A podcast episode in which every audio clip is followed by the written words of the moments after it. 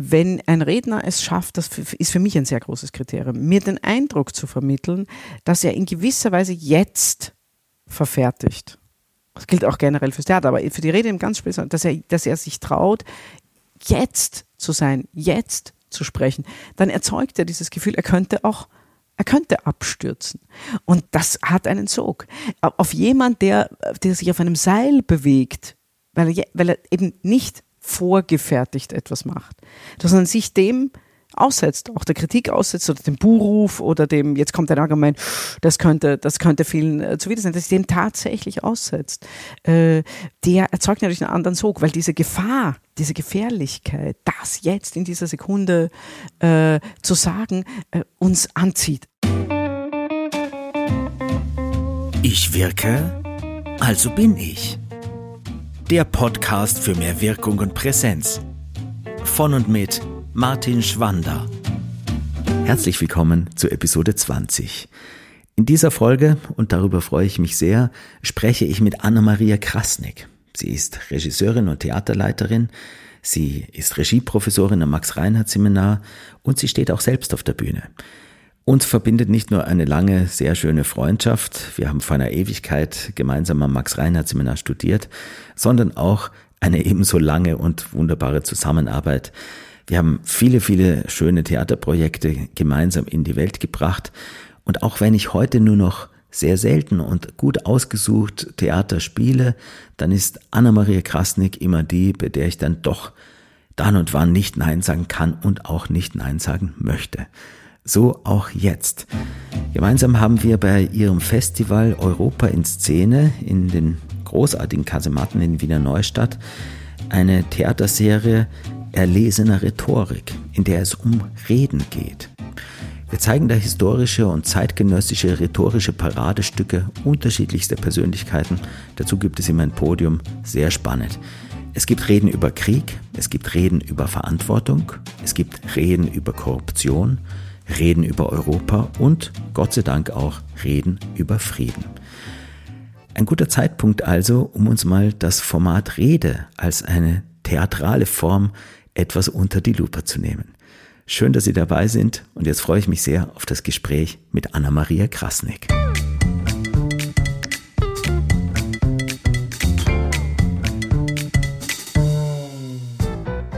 Liebe Anna-Maria, ich danke dir, dass du dir die Zeit genommen hast, mit mir dieses Gespräch zu führen. Du bist ja gerade mitten in Endproben, wie so oft, und da ist Zeit ein rares Gut. Äh, umso mehr freue ich mich, dass wir jetzt einen Termin gefunden haben, um dieses Gespräch aufzuzeichnen. Ich möchte mit dir aus ganz aktuellem Anlass über das Thema Reden reden. Also, was ist eine gute Rede? Was macht sie aus? Was braucht sie? Äh, was ist ein guter Redner oder eine gute Rednerin? Was brauchen die? Und ähm, was hat das Ganze mit Theater zu tun? Es gibt von einem der, wie ich finde, beseeltesten äh, Theatermenschen unserer Zeit, Peter Brook, leider vor kurzem gestorben, äh, ein Kultbuch, du kennst es gut, ähm, für viele Theaterschaffende eine Art Bibel, der leere Raum. Und das fängt an mit folgendem ersten Satz. Ich kann jeden leeren Raum nehmen und ihn eine nackte Bühne nennen. Eine Person geht durch den Raum, während eine andere dabei zusieht. Das ist alles, was zu einer Theaterhandlung notwendig ist. Also, eine Person macht was, eine andere schaut zu. Das ist ja ein Setting, das hat man schnell mal. Also ein Lehrer in der Schule hat das, ein Musiker auf der Bühne, der Universitätsprofessor vor seinen Studierenden äh, und eben auch ein Schauspieler und auch ein Redner oder eine Rednerin. Jetzt meine Frage, ist eine Rede schon Theater? Denke ja. Es kommt natürlich auf den Anlass, auf die Umstände und so weiter an und ganz stark auf die Intentionen. Ja, es gibt ja sozusagen den absichtlich theatralen Redner, der seine Welt, also seine Gesprächswelt, seine Überzeugungstäterschaft als seine Bühnensituation empfindet und das ausfüllen kann und will. Und dann gibt's äh, den oder die andere, die sich sagt, äh, ich habe da einfach Fakten rüberzubringen und sich gar nicht gewahr ist, dass er in einer urdramatischen Situation per se nistet. Mhm. Ja, äh, und das ist sicherlich äh, ein, ein großer Unterschied zwischen jetzt mal überhaupt der Grundintention, warum spreche ich und mache vor einem Publikum den Mund auf. Es ist natürlich deshalb theatral, weil jeder Redner, jede Rednerin ein potenzieller Überzeugungstäter ist. Das heißt, er tritt ja an, um ein Publikum von etwas zu überzeugen. Und dieser Vorgang, ich habe zwei Partner, die haben eine unterschiedliche Ausgangslage und ich will den einen, in dem Fall eine mehrköpfige Hydra, also ein, ein Publikum, gewinnen, das ist natürlich schon eine urtheatrale Situation. Und dementsprechend, das ist ja auch immer das, äh, das Lustige und das wissen ja auch die Profis äh, in Kunst, aber auch in, in, einfach in der Kunst der Rede. Dementsprechend äh, ist es natürlich geboten, wenn man schon weiß, es ist eine theatrale Situation, sich auch ein bisschen mit den Gesetzen zu befassen, die eine solche theatrale Situation einfach haben, ob man das möchte oder nicht. Sie mhm. sind schon da. Ähm, was braucht denn, was braucht denn eine gute Rede? Im Grunde, und da sind wir jetzt äh, subito, und damit habe ich eigentlich gar nicht gerechnet, bei unser beider, hm, sagen wir das mal ganz pathetisch, Ahnherren, nämlich Max Reinhardt. Ich denke, dass für die Rede noch mehr als für den Monolog, der ja unterschiedliche Formen annehmen kann im Theater, noch mehr als äh, für einen Vortrag im Sinne eines wissenschaftlichen Vortrags, das notwendig ist, was wir den Willen nennen. Also den gerichteten Willen, der etwas erreichen möchte oder muss in einer bestimmten Situation. Und ähm, da ist es natürlich tatsächlich so, dass eine gute Rede ganz stark damit zusammenhängt, ob dieser Redner diesen Willen authentisch rüberbringt. Doppelpunkt, und hier bin ich bei der, beim Zirkelschluss äh, der Erwähnung zu unserem Meister, kann man fast sagen, so ein bisschen Harry Potter-mäßig fast. Äh, Enthüllung, nicht Verstellung, ist die Kunst des Schauspielers und ist zumindest meiner Ansicht nach auch die Kunst des Redners. Jetzt mhm. werden wir natürlich äh, sicher auch noch davon reden. Natürlich gibt es Rhetorik im Sinne auch manipulativer Rhetorik, Rhetorik als Kunst, Rhetorik als, äh, wir wissen das alles, es gibt rhetorische Figuren, nicht erst seit Cicero. Ähm, nichtsdestotrotz ist die Enthüllung, also die Möglichkeit, dass der Zuschauer mir glaubt, jetzt in dieser Sekunde trete ich wahrhaftig, unverstellt, unverhüllt ein für das, was ich sage. Das ist mit Sicherheit die allergrößte Wirkung. Das, das ist unüberbietbar.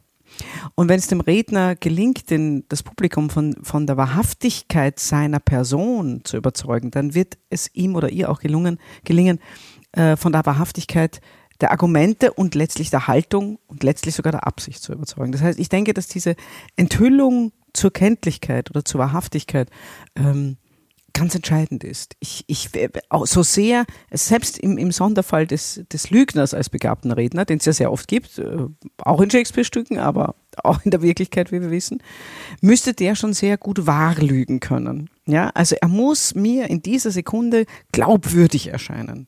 Das ist das Um und Auf.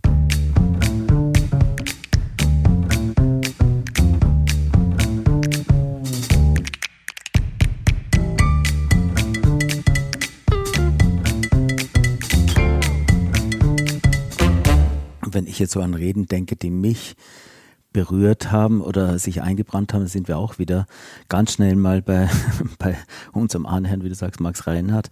Also gerade in diesem Alter hat sich das bei mir halt in die Zellen reingeschossen, diese Rede an die Schauspieler zum Beispiel. Mhm. Und vor allem, weil du da einen hast, ähm, der ja mit einer ganz großen Leidenschaft, mhm. aus heutiger Sicht ja etwas blumig bis pathetisch, aber mhm. mit ganz großen Leidenschaft etwas mhm. adressiert, was ihm wirklich ein Anliegen ist. Mhm. Und äh, also das äh, kriege ich jetzt noch Gänsehaut äh, jedes Mal. Das war ja im Reinhardt-Seminar immer so eine initiationsartige mhm. Geschichte, dass die der äh, neue zweite Jahrgang den, den Ankömmlingen, den neuen Studierenden äh, ein, eine Feier gemacht hat, wo immer als zentraler Bestandteil diese Rede war von mhm. Max Reinhardt. Das war etwas, was mich damals sehr geprägt hat. Und natürlich auch, wenn ich dann denke an diese grandiosen Obama-Reden von mhm. diesem ersten Wahlkampf, der mit so rhetorischen äh, Mitteln ja so gespielt hat. Man hat es gar nicht als rhetorische Figuren mhm. erlebt, mhm. weil es einfach so authentisch ähm, ähm, performt war oder so authentisch, gar nicht performt, gelebt war. Mhm.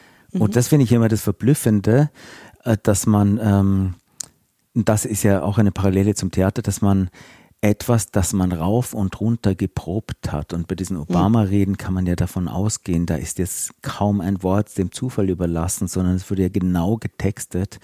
Und das dann nach hundertmal Proben so wiederzubringen und es aus dem Moment so zu ziehen, als wäre es jetzt gerade mhm. in seinem Kopf und müsste formuliert werden, weil es einfach raus muss, wie du mhm. sagst, dieser Wille. Mhm. Das ist, finde ich, eine ganz große Kunst des Redners und das sieht man auch, finde ich, ganz schnell wer so etwas dann beherrscht und wer nicht und wo man, ja, wo es mehr nach Papier klingt. Mhm. Mhm. Was waren denn für dich äh, so Reden, die dich beeindruckt äh, oder bewegt haben? Also äh, vielleicht noch einen Schritt zurück, bevor ich äh, darauf antworte, weil, weil deine äh, Ausführungen mich dahin führen. Und das natürlich aber auch mit der Antwort zu tun, um welche Reden beeindrucken. Also wir haben so ein paar Ingredienzien jetzt identifiziert, die, die, die Authentizität, der Wille, der gerichtete Wille, der nicht ablässt, äh, die Enthüllung, also der Redner, selbst wenn er sich, wie du sagst, rhetorische Figuren oder, oder Wortbilder bedient, äh, möchte vom, möchte äh, angenommen werden als ein, ein, ein, ein wahrhaftiger, ein authentischer, ein, wie du sagst, jetzt erfindender Redner. Und das ist natürlich ein Paradox in sich, dass etwas, das äh, so und so oft geübt wurde, dennoch wirkt, als wäre es völlig frisch. Und wenn es das nicht tut, dann erreicht es mich nicht. Und das bedingt ja äh, ganz stark, und das finde ich das, das wirklich das ganz, ganz Besondere an der Rede, was mich an ihr so fasziniert, einen ganz grundsätzlichen Glauben an das Wort zunächst mal äh, völlig beiseite gelassen, das Manipulative oder das rhetorische Eingesetzte, wie auch immer.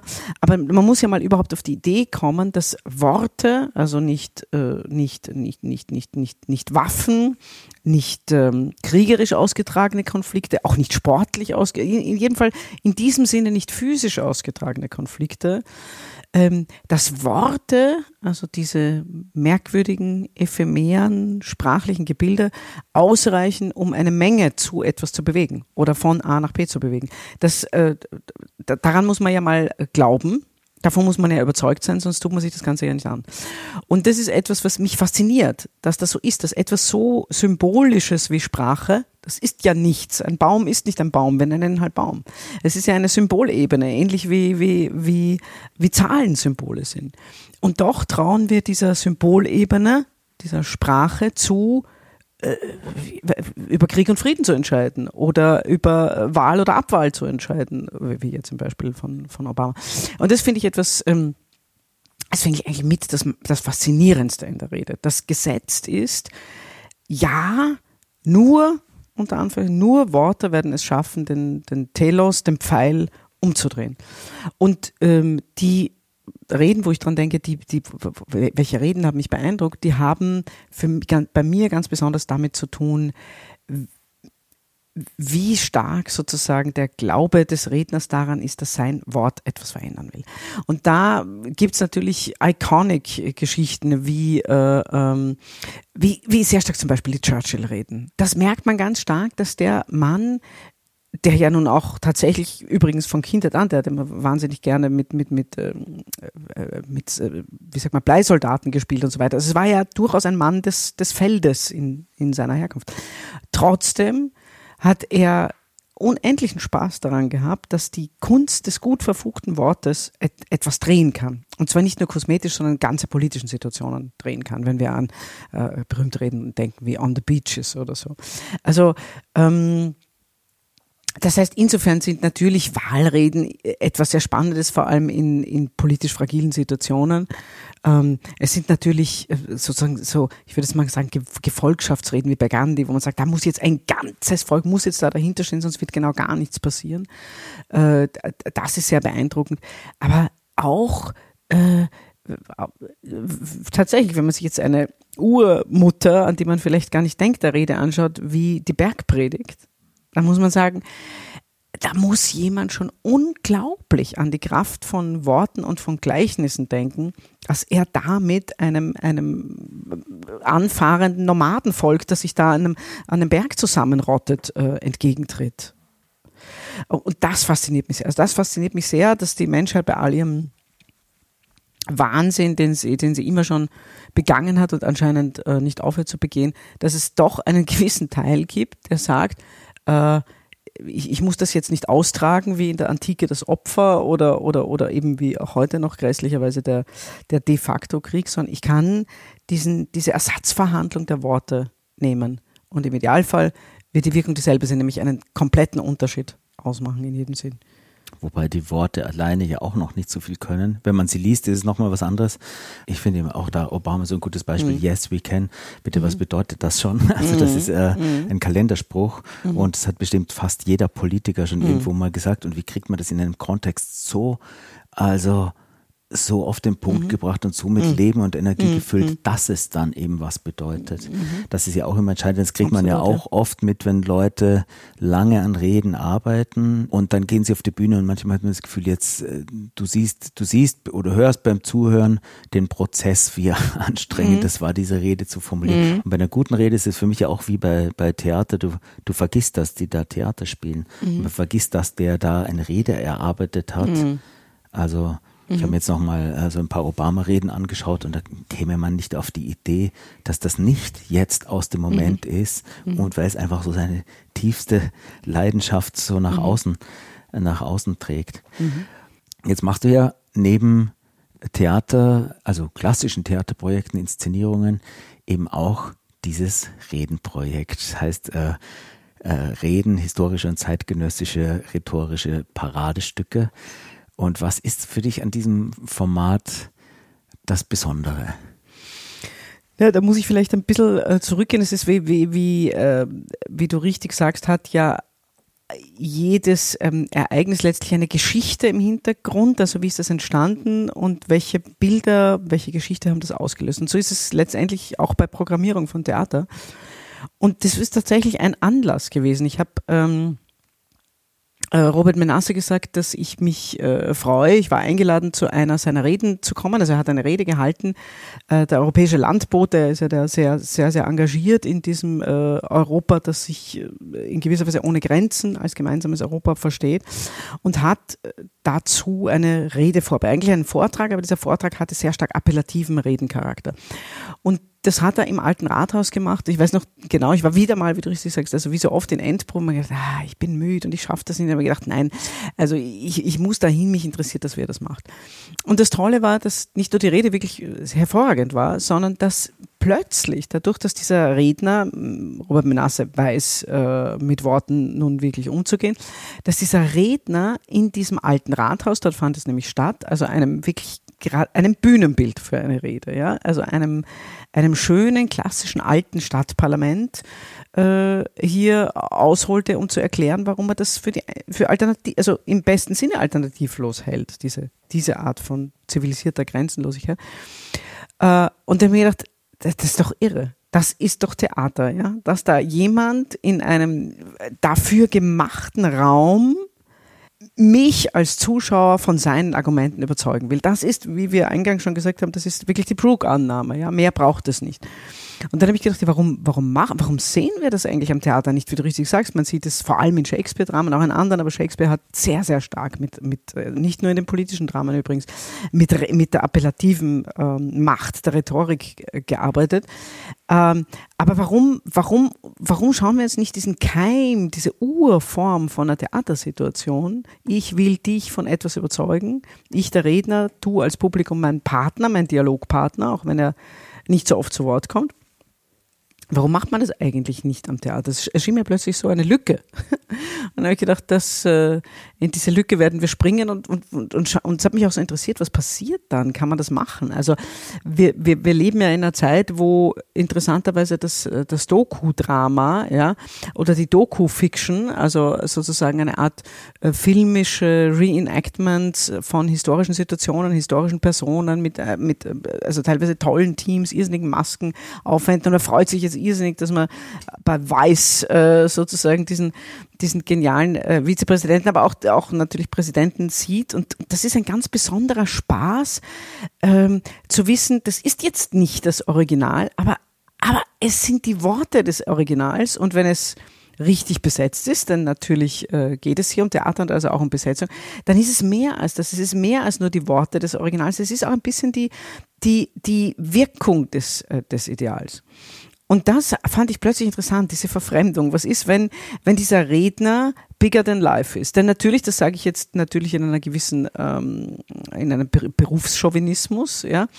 Äh, natürlich kann eine Schauspielerin, äh, die Angela Merkel darstellt, ist sie natürlich über Merkel. Also der, der, Schauspieler oder die Schauspielerin in der Einfühlung dieser historischen Figur in dieser Situation ist natürlich immer ein bisschen Aquacolor. Das ist klar, das ist, das ist der Beruf. Ja, Also, äh, und das, das fand ich dann auch interessant. Wie, wie wäre es denn, wenn man den, den, äh, den Freundinnen, Freunden oder auch nicht, auch den Feindinnen ein bisschen aufhilft in der Wirkung? Denn das passiert ja automatisch. Ja, das, es, ist ja nicht jeder äh, Politiker oder jeder Redner äh, ein ausgebildeter Schauspieler und hat ein Wirkungsbewusstsein.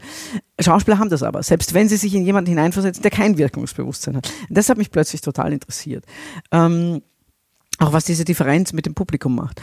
Und äh, so war das eigentlich eine Mischung aus einem, aus einem Experiment, einem neugierigen Experiment und, und, und dem Versuch, etwas, das für mich sehr stark ins Theater gehört, ins Theater zurückzuholen. Und daraus ist diese, diese Serie entstanden. Und wie das halt so ist, äh, man macht ja Dinge nur weiter, die in gewisser Weise erfolgreich sind. Und äh, das ist dieses Format, äh, vor allem darin, dass, der, dass die Antwort des Publikums, also das, was dann mit dem Publikum passiert, dass da drin sitzt, das, wie du richtig sagst, doch in unserem Rahmen ja nachher mit uns redet, das ist erstaunlich. Also es ist erstaunlich, wie gut es funktioniert, wenn eine Rede gut oder wichtig ist und was anderes nehmen wir ja nicht ins Programm, weil ähm, warum sollten wir uns Nieten anschauen? Also wenn sozusagen das als ob des Theaters, diese Annahme auf etwas trifft, das aber real da war und real tatsächlich etwas verändert hat, dann ist das was unglaublich Spannendes. Und das erlebt anscheinend auch das Publikum. Dazu kommt natürlich, dass man bestimmte Argumente oder bestimmte Figuren einfach aus der Nähe sieht. Ja, also man sieht plötzlich, wie die Wir schaffen das Rede, zum Beispiel, was wir vorher erwähnt haben, von Merkel, wie, wie das funktioniert, immer noch funktioniert, an sich rhetorisch funktioniert. Man sieht aber auch bei, bei Menschen, wo man denkt, oh Gott, das kann mich nie überzeugen. Witzigerweise auch gerade in den Übersetzungen. Also wir haben ja zum Beispiel die, diese entsetzliche äh, ähm, Wahlrede, wo es sehr stark um diesen Grenzzaun und Mexiko und, und China und, und ich bin reich, also diese legendäre Rede von Trump gespielt. Und das ist natürlich, das fängt bei der Übersetzung an. Ne? Das ist auch verrückt. So gut können wir alle gar nicht Englisch können, dass die Wirkung derselben Rede in dem Idiom, mit dem du aufgewachsen bist, ist eine andere.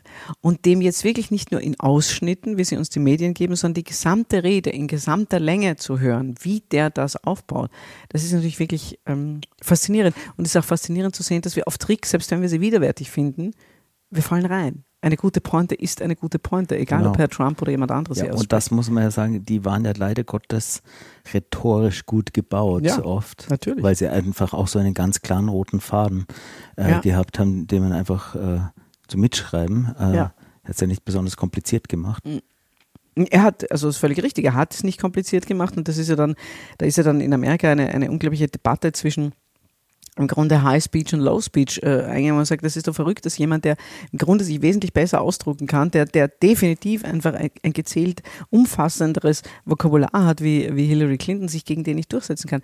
Das hat aber nichts mit Rhetorik zu tun. Er wendet ganz bestimmte Dinge an, wie ewig gleiche Wiederholungen, äh, äh, Pointen an bestimmten Stellen, eine, eine vorwegnehmende äh, Lächerlichmachung des Gegners und so weiter und so weiter. Also ganz bestimmte Pointen, denen du dich nicht entziehen kannst, weil das in gewisser Weise Gesetze sind. Natürlich kann kann ich mich danach moralisch entziehen und sage, ich, ich teile diese Ansicht nicht. Aber der unmittelbaren Wirkung, also da waren äh, mit Sicherheit in diesem, äh, unter dem Publikum 90 Prozent Menschen, die äh, das in keiner Weise unterstrichen hätten und die sich also alles verkniffen haben, um nicht zu lachen. Aber wenn es ein guter Schauspieler gut macht, muss man lachen, auch wenn man sich dabei ertappt, dass man das eigentlich nicht möchte.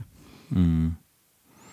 Das haben wir in dieser Serie jetzt äh, nicht Trump, aber von, Nein, von, von, von, sagen wir mal, von Jesus angefangen. bis zu äh, Cicero, ähm, Churchill, äh, El Gore, Macron, mhm. äh, was ist noch? Zelensky. Also bis Zelensky, eine mhm. ganz, ganz aktuelle Rede. Ja, ich finde dieses Format insofern ja so spannend, weil es ja so eine Theater-Urform ist. Mhm. So ein runtergerechnetes, ganz eingedampftes, fokussiertes Format. Mhm. Wir haben ja selber auch viele äh, Lesungen zusammen mhm. gestaltet und auch da ist das Gleiche. Es kommt eine Person in einen Raum rein, setzt sich hin an einen Tisch oder stellt sich eben an ein Pult mhm. und es gelingt nur durch die Kraft der Worte und die Behandlung der Sprache und äh, der Performance, äh, wie ein Publikum zu erreichen, mhm. zu bewegen, in eine andere Welt äh, zu entführen und auch zu berühren. Mhm. Und ich sehe draußen so einen großen, ja, eine neue Begeisterung für dafür, sich Reden anzuhören mhm. oder für Formate, wo es um Reden geht oder auch selber Reden zu halten. Äh, es gibt fast eine Art Boom. Mhm. Und vor unlängst war ich in Köln äh, bei einem großen Festival. Äh, da ging es nur um Reden. Da waren 10.000 Menschen in einer Arena mhm. und es wurden Reden gehalten und eben angehört. Und gerade komme ich aus Stuttgart von der Jahreskonvention der German Speakers Association, dem Berufsverband für Rednerinnen und Redner, die äh, mit ihren Reden äh, beruflich unterwegs sind. Und auch da ging es darum, sich gute Vorträge anzuhören, zu schauen, was macht einen Vortrag, eine Rede relevant äh, und persönlich und was ist nur ein narzisstischer Vierlefanz. Hm. Womit hat meinst du, hat das zu tun, diese Faszination äh, für Reden, diese neue äh, Begeisterung dafür? Ich glaube, wir sehnen uns unglaublich, äh, ob wir das jetzt nun gut finden oder nicht, aber wir sehnen uns sehr stark nach Haltung. Also wir, wir, wir kommen aus einer, aus einer Zeit, wo, äh, ich möchte jetzt nicht sagen anything goes, oder, äh, aber wo doch, äh, man muss ja auch sagen, Gott sei Dank, eine Parallelität von, von, von Meinungen, von Optionen, aber auch von Vorsichtigkeiten. Es könnte das sein, es könnte aber auch das sein, es könnte auch jenes sein. Es hat sich in den letzten Jahren zugespitzt, dass man auch gut beraten ist, vorsichtig zu sein, weil ein äh, Schritt in die falsche argumentative Richtung könnte ja wieder äh, einen in eine bestimmte Ecke bringen oder einen für etwas stehen lassen, man vielleicht gar nicht intentiert hat. Also es ist äh, in gewisser Weise leben wir in einer Welt, die sehr, sehr viele Fragezeichen hat. Wo viele Fragezeichen sind, ist die Sehnsucht nach Antworten groß. Ja, auch nach einfachen Antworten, aber natürlich auch nach komplexen Antworten. Also die Sehnsucht nach Menschen, die äh, entgegen aller Gebrauchsanweisungen, was man zu tun oder zu lassen hätte, und auch entgegen äh, dem Menetekel der Unordnung. Also ich kann ja gar nicht sagen, weil ich überblicke es ja alles nicht richtig. Das war ja immer so. Also die Welt hat sich ja nie völlig erschlossen und wir staunen ja darüber, in, in welchem unglaublichen Ausmaße sich nach wie vor überhaupt nicht mehr denn weniger äh, erschließt. Aber dass das äh, dazu führen sollte, dass wir lieber keine Haltung zeigen, weil man dann äh, strategisch besser beraten ist und in, in keine Fettnäpfchen steigt. Also letztendlich ist ja das äh, die Gegenanweisung zur Rede äh, das berühmte Sitakuises Philosophus man es. Also äh, Philosophus bleibt man vielleicht, Philosoph bleibt man vielleicht, wenn man schweigt, aber überzeugen kann man halt äh, zum, in den seltensten Fällen damit. Aber letztendlich in dem Moment, ähm, wo ich sage, ich gehe jetzt nicht in Deckung, ich möchte Haltung zeigen, werde ich im besten Fall das Wort ergreifen müssen und nicht, wie gesagt, kein haptisches Mittel oder kein anderes Mittel, den, den Konflikt auszutragen. Und deswegen glaube ich, ist diese Sehnsucht nach, äh, da gibt es jemand, der Haltung hat und der mir äh, unverstellt darum aber idealerweise nicht primitiv oder nicht verkürzt, sondern unverstellt seine Haltung darlegt. Ich glaube, diese Sehnsucht ist unglaublich groß. Und das umso mehr, als wir ja wissen, äh, dass die, die äh, Manipulation jetzt im Sinne der, der, der, der Lüge, der Verschleierung in gewisser Weise so leicht wie nie ist. Also ich meine, die Lüge und die Verschleierung, wie wir wissen, gibt es seit Cicero, da, davon handelt ja letztendlich auch die Rede. Aber die, die, die, die vielen Gesichter und die vielen auch technischen Möglichkeiten, also wenn man jetzt an Deepfake und solche, das ist natürlich, un, das ist, das ist äh, unglaublich, ja. Umso mehr ist, glaube ich, die, die Sehnsucht nach, da ist ein Mensch, der spricht in Deckung mit sich selbst. Da gibt es keine, in gewisser Weise keine Technik dazwischen, da gibt es keine Manipulation, da gibt es, also zumindest gibt es, ist er er selbst und spricht zu mir. Und wir Menschen glauben ja, übrigens mit Recht, dass wir jemand, der jetzt live, idealerweise analog vor mir spricht, in gewisser Weise durchschauen, dass wir wissen, wer der ist. Das ist nicht immer der Fall, aber wir glauben das.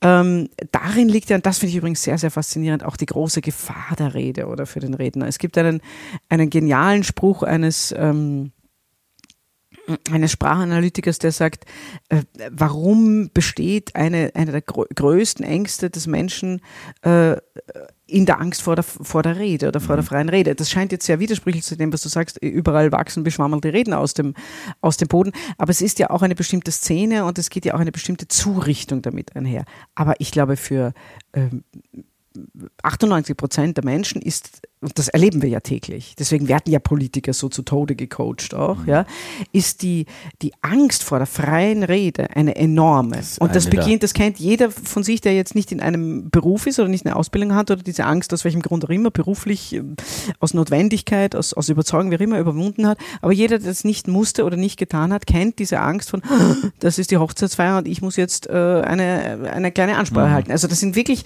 äh, die meisten Menschen kennen das, ja.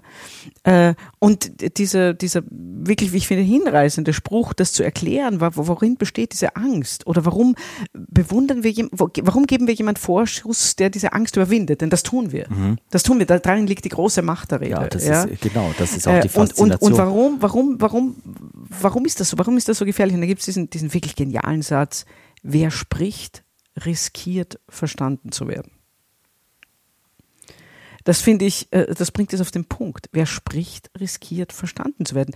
Ich sage meinen Studierenden immer, meiner wirklich tiefen Überzeugung nach, kommen 80 Prozent aller sogenannten, da verstehe ich nicht nicht oder das, das ist noch unzulänglich und dann, dann bei allem Verlaub, dann doktern alle Sprachexperten an der Sprache dieses Studierenden oder dieses, äh, äh, dieses Politikers oder wen auch immer man gerade zurichten will, herum und in Wahrheit ist der Satz, wer spricht, riskiert verstanden zu werden, oft der Schlüssel.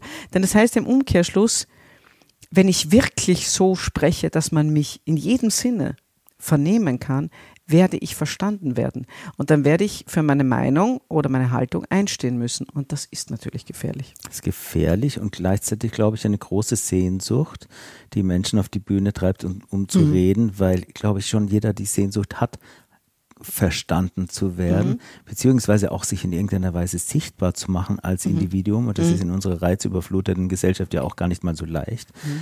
Plus dieser verdichtete Raum, den so eine Bühne hat, mhm.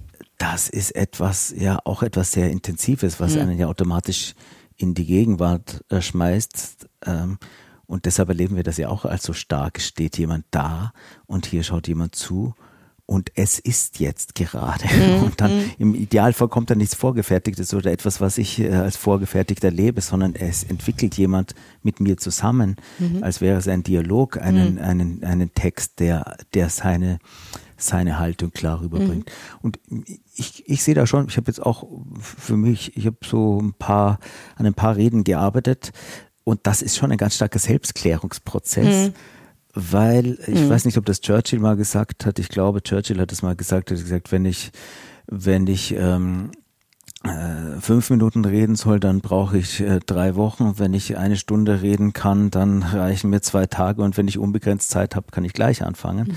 Also dieses Eindampfen von was, wofür stehe ich eigentlich? Und, und das dann in, auch in eine dramaturgische Form zu bringen, die das am besten vermittelt. Und das ist ja wissen wir auch sehr, sehr mhm. gut vom Theater, wie, mhm. wie dieses, das Reduzieren, der dann mhm. letztlich die Schärfe macht mhm. und, und uns dann die Wirkung auch mhm. ausmacht. Mhm. Ich finde, du hast jetzt was gerade was ganz Wesentliches gesagt, was die, was die Rede auch so im Idealfall spannend macht und eben auch theatral macht. Und das ist, äh, ist dieses Raubtierhafte oder Zirkushafte.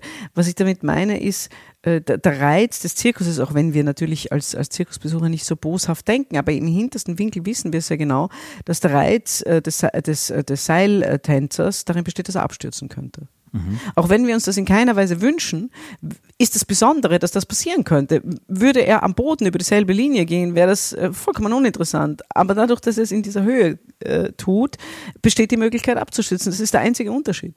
Ähm, Insofern könnte man den Satz, den du gesagt hast, wer spricht, riskiert, äh, verstanden zu werden, ja auch verkürzen und sagen, wer spricht, riskiert. Genau. Äh, so, man macht sich verletzbar. Ganz genau. Also da mhm. riskierst du schon eine Menge. Mhm. mhm. Und ich glaube, das ist etwas, was ähm, wenn es aufrichtig getan mhm. wird, selbst wenn es dann scheitert, was mhm. uns schon eine große Wertschätzung mhm. ähm, abverlangt, ganz automatisch, wenn, mhm. wenn sich jemand mhm. in diesen Raubtierkäfig mhm. äh, begibt. Und dazu kommt, dass, dass man natürlich ähm, je, je je ehrlicher man sich diesem äh, Raubtierphänomen aussetzt, desto größer ist die Wirkung, desto größer ist das Risiko und desto größer ist aber gleichzeitig der mögliche Erfolg. Ne? Mhm. Also das kennst du auch als Schauspieler, aber das, das, ich gebe dir völlig recht, das ist für den Redner, also für den Redner als Überzeugungstäter, der etwas will, natürlich noch viel extremer so. Ähm, wenn, wenn ein Redner es schafft, das ist für mich ein sehr großes Kriterium, mir den Eindruck zu vermitteln, dass er in gewisser Weise jetzt verfertigt das gilt auch generell fürs Theater, aber für die Rede im ganz speziell, dass er, dass er sich traut, jetzt zu sein, jetzt zu sprechen, dann erzeugt er dieses Gefühl, er könnte auch, er könnte abstürzen. Mhm. Und das, äh, das, das hat einen Sog. Auf jemand, der, der sich auf einem Seil bewegt, weil er, weil er eben nicht vorgefertigt etwas macht, sondern sich dem aussetzt, auch der Kritik aussetzt oder dem Buhruf oder dem, jetzt kommt ein Argument, das könnte, das könnte vielen äh, zuwider sein, dass dem tatsächlich aussetzt, äh, der erzeugt natürlich einen anderen Sog, weil diese Gefahr, diese Gefährlichkeit, das jetzt in dieser Sekunde mhm. äh, zu sagen, äh, uns anzieht. Also das, das, das, das zieht uns dahin. Das ist eine, eine Leistung, die, die uns anzieht. Ja? Äh, also das heißt, äh, ich, ich bin ziemlich überzeugt, äh, the more, in, die, in diesem Fall, the more you risk, the more you gain. Ja? Mhm. Ähm, also ich glaube, ich glaube, wenn ich darüber nachdenke, dass das eine, eine der, der Künste von ganz großen Rednern darin besteht, mir den Eindruck äh, zu geben, so habe ich das noch nie gesagt wie jetzt hier vor euch. Und ich könnte es jetzt auch hier vor euch, für euch mhm. ändern das hat eine, eine, eine ganz starke Attraktivität. Und das, deswegen funktionieren eben, und das sehen wir ja ständig im Fernsehen bei den Politikern, diese ganzen vorgefertigten, totgecoachten, hülsenhaften Geschichten genau. eben nicht. Die Leute merken das und umso mehr erwischt uns jemand, der das kann. Genau.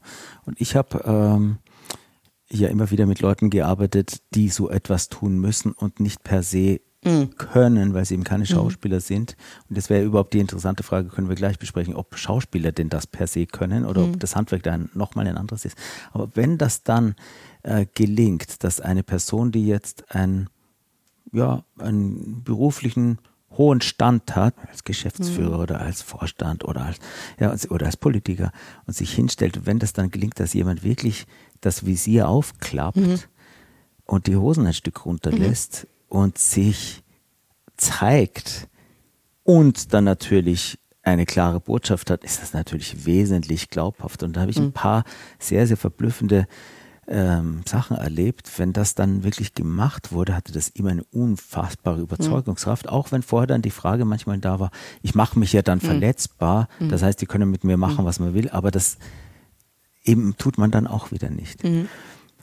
Und wenn ich jetzt mal mir so eine Rede anschaue, also und schaue, was ist da, ähm, was, was kann man da vom Theater rüberziehen? Also es braucht natürlich erstmal eine Struktur, mhm. die ja ähnlich wie, ein, wie in einem guten Theaterstück ja einen gewissen Spannungsbogen hat, eine Dramaturgie in sich, die Fragezeichen mhm. äh, setzt vielleicht am Anfang und nicht, nicht Antworten gibt. Das finde ich immer mhm. so stark. Jede, jede Serie macht das, die haut dir einen Sack voll Fragezeichen entgegen und gibt dir dann keine Antwort. Mhm. Und eine Rede funktioniert ja meistens anders oder eine Präsentation. Man gibt Antworten und wundert sich, dass die Leute gleich einschlafen. Mhm. Aber so einfach so eine Grunddramaturgie, eine klare Gliederung, die es äh, mir leicht macht, der zu folgen. Wie im Theater haben wir das in Akten und in Szenen. Und letztlich, glaube ich, braucht das eine, eine, eine gute Rede genauso, dass ich sage, ich rede nicht äh, einfach drauf los oder umfassend zu irgendeinem mhm. Ich habe einen ganz klaren Farbe, ich habe ein paar Tore abgesteckt, die ich mhm. dann erwische.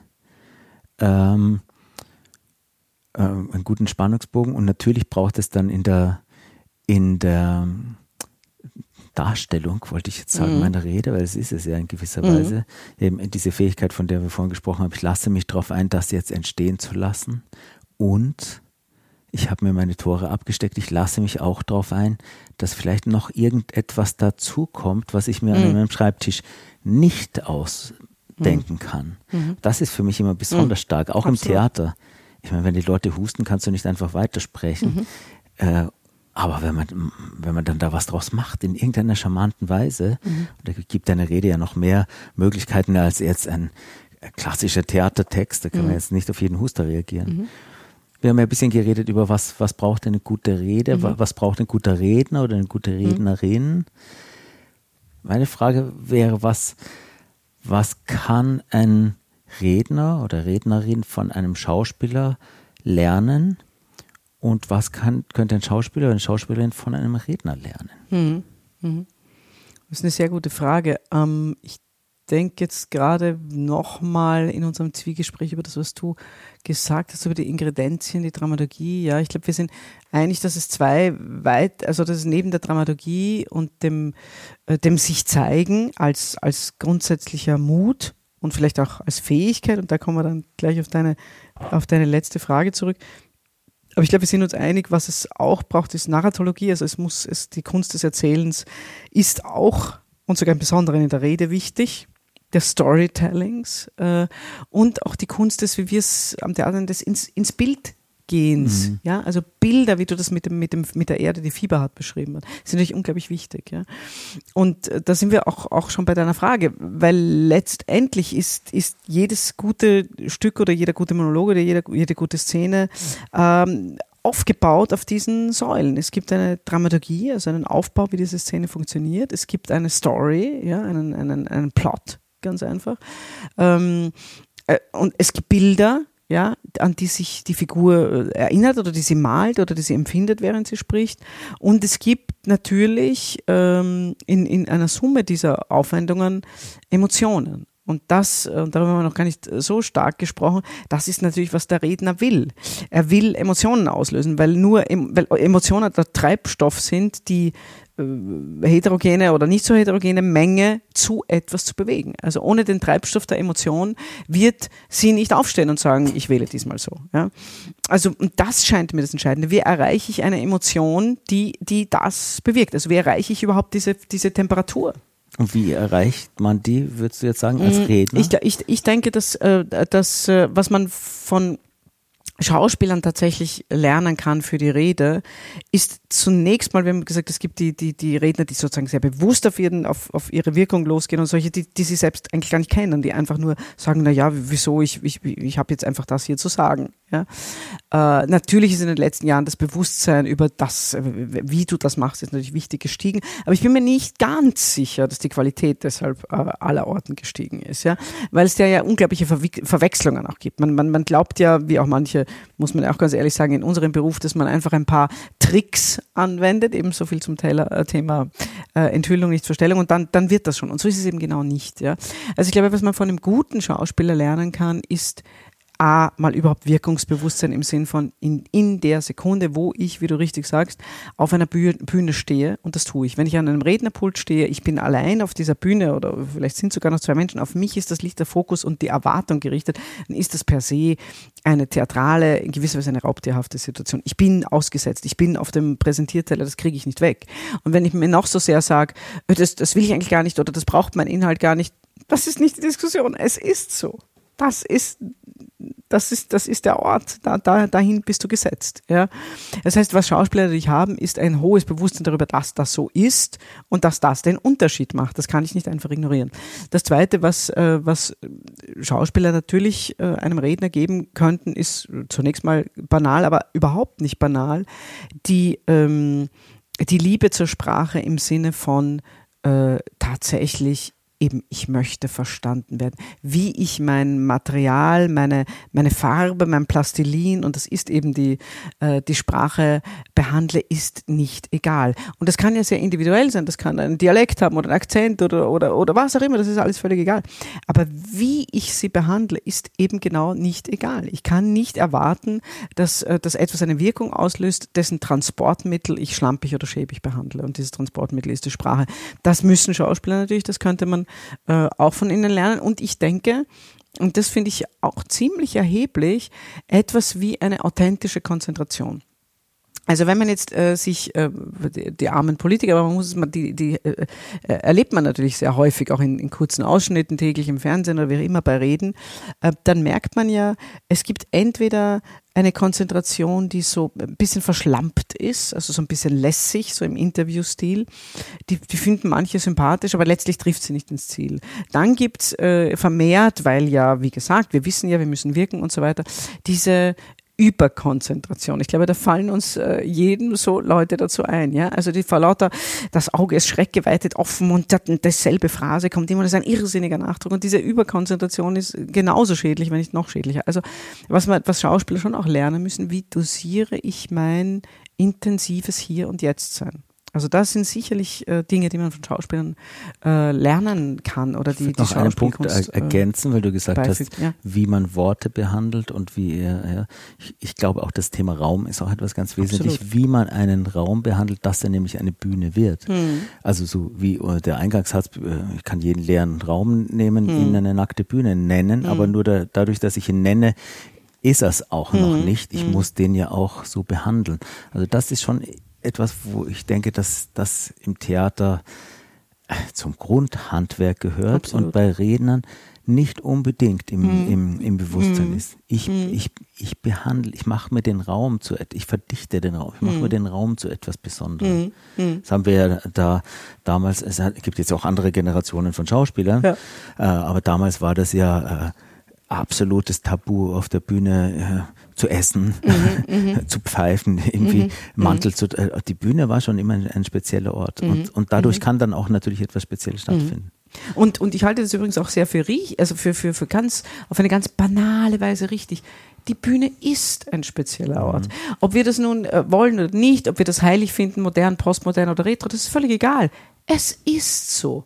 Ein Mensch, der vereinzelt, beleuchtet, vor einer Menge steht, bewohnt einen speziellen Ort. Das kann er überhaupt nicht verhindern. Also ein mhm. ausgesetzter Mensch auf einer Bühne ist ein ausgesetzter Mensch. Mhm. Und idealerweise hat er Instrumente, um dieses, dieses Aussetzen oder dieses Singuläre, das dieser Ort hat, zu seinem Vorteil zu nutzen. Mhm. Und wenn er die nicht hat, dann wird er äh, seinen Inhalt nicht so rüberbringen. Das ist vollkommen äh, banal. Ähm, aber ich finde auch total interessant den zweiten Teil deiner Frage, was kann, mhm. der, was kann der Schauspieler vom Redner lernen? Ähm, das finde ich total interessant. Ich denke, dass der Schauspieler vom Redner, also vom Redner, der, der, der, der Überzeugungstäter, Täterin ist, im, im besten Sinne, der etwas erreichen will, ist die, die Ernsthaftigkeit. Äh, das klingt jetzt so humorlos, meine ich aber überhaupt nicht. Ich meine Ernsthaftigkeit eher im Sinn einer Leidenschaft. Also jemand, der für seine Sache tatsächlich eintritt, eintreten muss, weil er einen Unterschied machen will, einen Punkt, eine Veränderung, ähm, der wird mit einer anderen Leidenschaft, einer anderen Ernsthaftigkeit, ja, einer, äh, da sein als jemand, dessen Beruf das als ob ist. Ich glaube aber, dass die, die wirklich großen Stücke oder die, Stoffe, die es lohnt äh, darzustellen, und zwar völlig egal, ob das jetzt äh, komische oder, oder sogenannte tragische Stoffe sind, das, das, äh, das eine liegt ja im anderen auch zum Teil, ja. Ähm, je mehr ich es als Schauspieler schaffe, mir die, die authentische Not oder Wut oder den Galgenhumor oder, oder die, die, die Pointe äh, zur, zur Notwendigkeit zu machen und nicht zu einem Nice to have, auch das kann ich spielen, ähm, desto besser wird der Schauspiel sein, desto wesentlicher wird das sein, was er verhandelt. Ähm, und das kann man sich, äh, glaube ich, von, von Leuten, die sich, wie es so schön heißt, um Kopf und Kragen reden, mhm. äh, sehr gut anschauen oder in other words, ich bin davon überzeugt, wir sind, wie ich weiß, davon überzeugt, dass das darunter das Theater eigentlich eine farblose Angelegenheit ist, für die man jetzt auch nicht so sonderlich viel Eintritt bezahlen muss, geschweige denn den Aufwand und die Masken und die Kinderbetreuung. Ja? Also wenn, wenn dieses Dritte nicht entsteht, dass, dass ich dem, äh, dass ich dass ich die absurde Annahme, dass der da oben etwas zeigt, etwas von sich hergibt, wenn das nicht stimmt, dann ist das nicht besonders interessant mich beschäftigt ja immer die Frage, und das vielleicht zum Abschluss, wir haben es eigentlich äh, weitgehend beantwortet. Es kommt eine Person auf eine Bühne und der Raum ist voll und wir sind mhm. ganz hingerissen und begeistert, vielleicht sogar noch bevor die Person angefangen mhm. hat, irgendetwas zu sagen. Und wir haben so das Gefühl, da kommt jetzt gleich was ganz Besonderes, mhm. jetzt passiert was. Mhm. Eine andere Person kommt in den Raum, in genau den gleichen Raum und das passiert nicht. Und mich beschäftigt seit Ewigkeiten diese Frage, was ist da der Unterschied? Ich glaube, viele von diesen Punkten ähm, war, also haben wir jetzt ja schon genannt, eine mhm. Person hat so einen gerichteten Willen, die will wirklich was, die mhm. hat diese Präsenz, die kann sich diesen Raum nehmen. Mhm. Ja, ich habe mich eben in so einer ähm, eigenen äh, Rede damit beschäftigt, die habe ich dann so genannt, weil ich es einfach sehr charmant war, mhm. wie man den Funken das Springen beibringt. Mhm, mhm, Und wie, was, manchmal springen die, manchmal nicht. Hättest du da noch eine Idee dazu, wie man den Funken das Springen beibringt? Das, das, ist, das ist natürlich super und das, das ist natürlich, also erstens ist die Formulierung wunderbar und zweitens ähm, hast du recht, dass das, dass das eine, ein, eine faszinierende Frage ist. Ich, ich kann jetzt nur assoziieren. Ich glaube, dass man bis zum gewissen Grad Lust an der Gefahr haben muss. Also ich glaube, dass jemand, der eine, eine, eine, diese Aura hat, die du beschreibst, jemand ist, der, der, der die, die Möglichkeit abzustürzen oder die Möglichkeit, jetzt passiert was ganz anderes, was Unerwartetes, etwas, das mich in irgendeiner, wenn, wenn jemand das nicht liebt, bis zu einem gewissen Grad, also zu sagen, ich bin hier, schauen wir mal, was ihr mit mir macht und was ich mit euch mache. Also wenn ich diese, dieses gewisse prickelnde, gefährliche Risiko nicht eingehe, dann, dann, dann bleibe ich relativ klein. Dann kriege ich ein sehr, sehr kleines Flämmchen zustande oder ein kleines Fünkchen. Ich habe ich hab, ich hab das Gefühl, oder meine Erfahrung ist, dass äh, wenn ich andere beobachte oder auch wenn ich mit mir selber zu Gericht gehe und sage, warum, warum warst du gestern besser als heute oder warum ähm, hast du das Publikum mehr gekriegt in der Moderation, in der, in der, in der Ansprache oder wie auch immer, dann ist es eigentlich immer für mich ist der Unterschied dann immer, ob ich gerade so versammelt bin, dass ich diesen Aberwitz ich meine, man braucht ja einen, schon einen, einen Aberwitz, um zu sagen, ich gehe jetzt da raus und sage den Leuten, was ich denke. Oder ich, ich, ähm, ich bringe die dazu, dass sie mir zuhören, weil das ist besonders interessant. Ich meine, das hat ja, das ist ja auch, das kann, ist ja auch irgendwie, ein, ein, das ist ein Aberwitz. Das ist ein, oder ein anderes Wort. Vielleicht ist das gar nicht schlecht zum Abschluss, das den Funken, glaube ich, zum Springen bringen kann, ist Übermut. Mhm. Man braucht einen Übermut einen Übermut, um das zu tun. Und ich glaube, man erkennt Personen, die auf die Bühne kommen und diesen Übermut mit, mitbekommen, weil die sind unberechenbar und potenziell erotisierend. Das ist das beste Schlusswort, das man finden kann. In dem Sinne, wir können jetzt noch stundenlang weiterreden. Danke, Anna-Maria, für das Gespräch. gerne, sehr gerne. Wenn Sie mehr über Anna-Maria Krasnik und ihr wunderbares Theaterfestival Europa in Szene mit der Wortwiege äh, erfahren möchten, dann schauen Sie doch mal auf die Website www.wortwiege.at. Da finden Sie auch alles zu dem Redenprojekt. Und wenn Sie selbst an einer wichtigen Rede basteln oder eine große Präsentation haben, einen Auftritt und mit viel Wirkung und Sicherheit und Freude auf Ihre Bühne möchten, dann unterstütze ich Sie gerne dabei. Mich und mein Angebot finden Sie unter www.martinschwander.com. Fragen, Anregungen, Feedback zu diesem Podcast wie immer unter podcast.martinschwander.com. Und das war's für heute. Machen Sie es gut und bis zum nächsten Mal. Ihr Martin Schwander.